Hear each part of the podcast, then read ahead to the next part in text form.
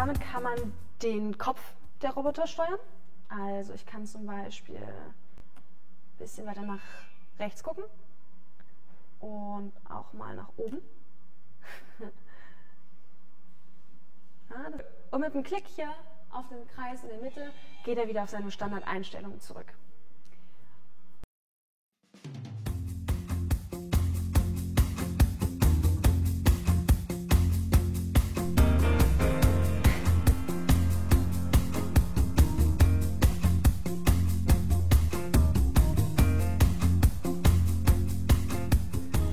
Ich finde es meistens tatsächlich schwieriger, wenn ich den Roboter gleichzeitig sehen kann, wo er hinfährt. Weil wenn er sich einmal um seine eigene Achse gedreht hat, weiß ich nicht mehr, wo ich zurück ist.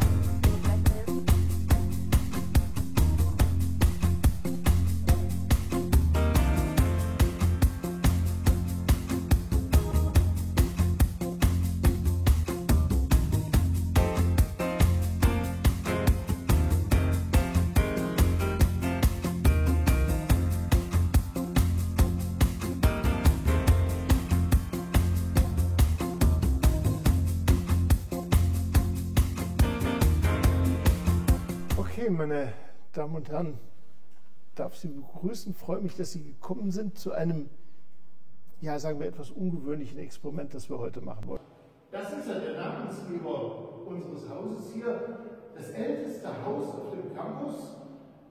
Das erste, das hier gebaut worden ist, das dritte Maschinenlabor der TU Dresden, also damit eigentlich der Kern der TU. Richard Mollier war damals der Chef hier im Haus.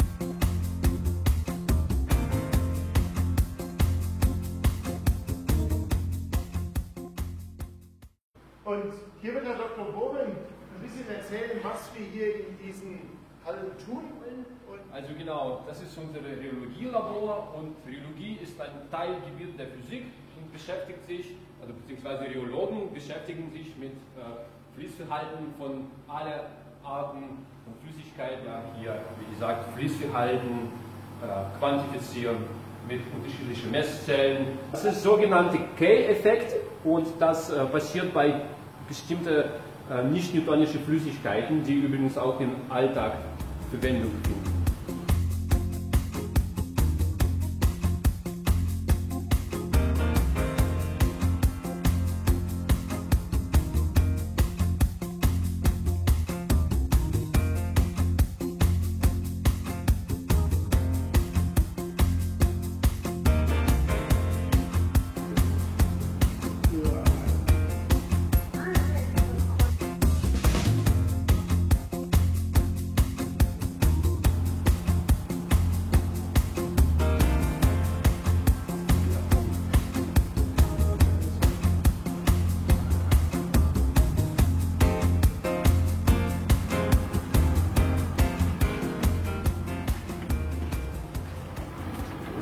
Hier einfach mal nach links ab an der Kreuzung.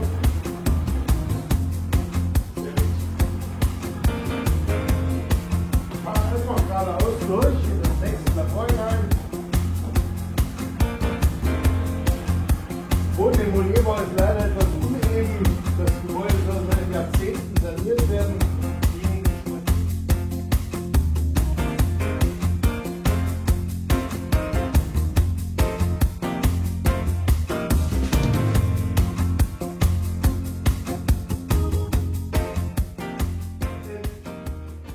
schon gesagt, also diese Schienen für eben große Anlagen, und wir haben das nicht ganz aufgegeben, an solchen großen Maschinen zu arbeiten.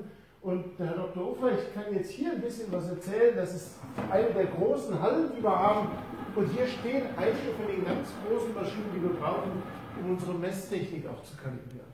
Das Rohr, was hier steht, das nennen wir Axialgebläse. Dieses Axialgebläse wird angetrieben von einer 20 Kilowatt Gleichstrommaschine, Baujahr 1956. Damit können wir eine gleichmäßige Luftströmung von bis zu 180 Stundenkilometer erzielen. Man würde sonst sagen 50 Meter pro Sekunde, aber das, äh, die andere Maßeinheit ist etwas stärker verbreitet.